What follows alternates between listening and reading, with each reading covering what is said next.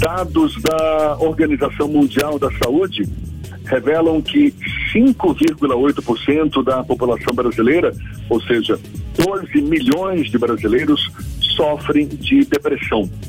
E a partir de janeiro, agora, de 2021, uma novidade pode representar uma esperança a mais para quem sofre da doença. É o cloridrato de ecetamina, o primeiro remédio aplicado via spray nasal para cuidar da depressão resistente.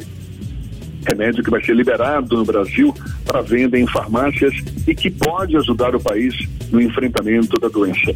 A aprovação para uso do fármaco no país foi feita em novembro deste ano pela Anvisa, a Agência Nacional de Vigilância Sanitária. O medicamento é destinado a pacientes de depressão resistente, além daqueles com risco de suicídio.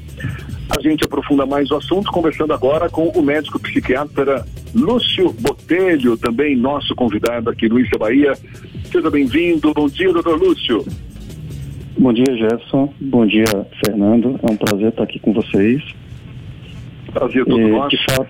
Doutor Lúcio, além do fato de ser um remédio via spray nasal, em que que ele diferencia dos demais que já existem no mercado para cuidar, para tratar desse tipo de depressão, chamada depressão resistente, não é?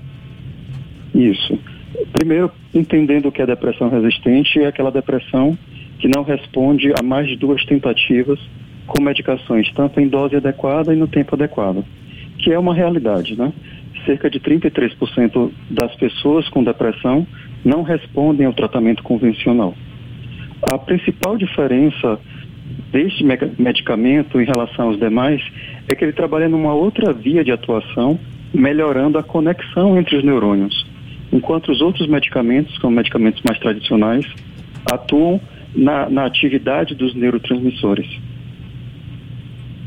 Já se sabe se é um medicamento que vai estar disponibilizado pelo SUS? É um medicamento muito caro? Uh, a medicação em si, a substância que é a S-ketamina, ela já é uma realidade no Brasil e no mundo há bastante tempo. Uh, esse laboratório, ao longo dos últimos anos, aperfeiçoou a técnica e desenvolveu o medicamento com uma via de administração mais prática, que é por spray nasal.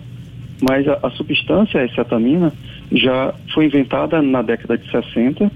Eh, no Brasil já é uma realidade dentro da anestesia e na psiquiatria já vem sendo utilizado para o tratamento da depressão inicialmente com finalidade de pesquisa e depois de algum tempo viu-se que era de fato efetiva há mais de 20 anos.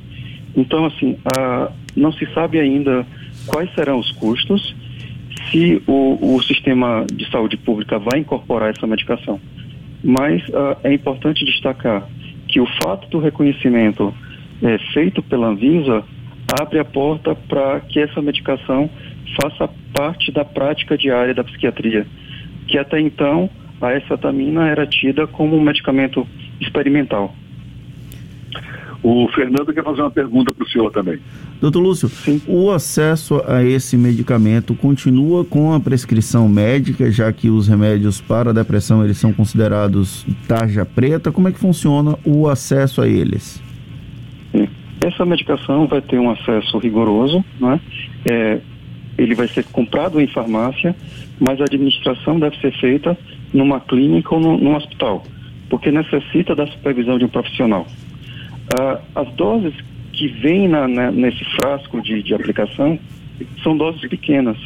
Então, o risco de uso recreativo é baixo, é, comparando o custo e a quantidade da substância disponibilizada. Mas, de todo modo, vai haver um controle muito rigoroso sobre a venda e a aplicação do medicamento.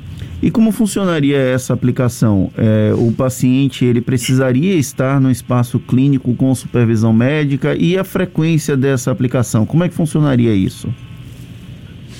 A aplicação é feita numa clínica credenciada ou no hospital, sob a supervisão médica de um profissional treinado. Uh, a frequência de aplicação na fase aguda, na fase de ataque, é duas vezes por semana, por quatro semanas.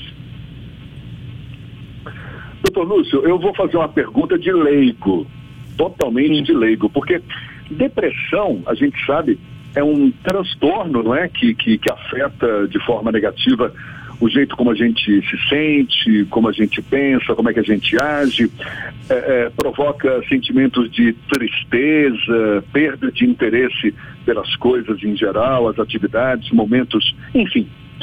Um remédio para cuidar da depressão, na verdade, é um, é um paliativo, porque não teria que investigar as causas da depressão, por que, que a pessoa desenvolveu essa falta de interesse pela vida, não tem um, um, um quê de, de psicologia por trás também para se entender a depressão numa pessoa? Tem sim. Na verdade, a causa das doenças psiquiátricas é multifatorial. Envolve as vivências, as experiências de vida, envolve o ambiente, mas também é, tem a ver com aspectos biológicos.